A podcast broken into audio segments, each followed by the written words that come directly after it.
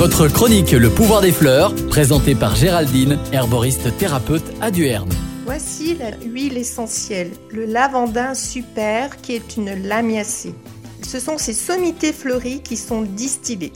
Son rendement est de 100 kg de plantes pour 2 litres d'huile essentielle. La lavandula hybrida est un abrisseau à fleurs mauves ou violettes disposé en épis. La lavande pousse surtout sur sol calcaire, sec et ensoleillé. Elle viendrait de l'ouest du bassin méditerranéen. Elle était utilisée par les Romains pour parfumer leur linge et les bains. C'est au Moyen Âge en Provence qu'elle fut exploitée pour le parfum. Quelques propriétés, le lavandin super, antiseptique, une expectorante et un décontractant musculaire. Quelques utilisations de l'huile essentielle.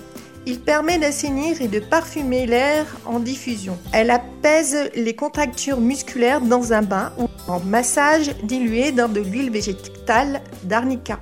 Pour éloigner les poux, mettez une goutte derrière chaque oreille de vos enfants.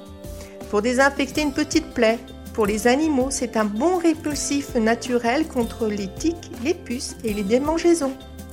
Et vous pouvez bien sûr la rajouter dans vos produits ménagers et la lessive.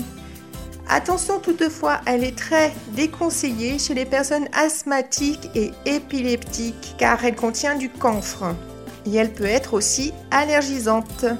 D'autres huiles essentielles de lavande.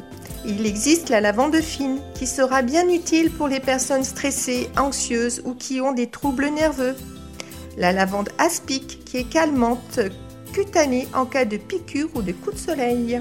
Merci et à bientôt les amis des plantes.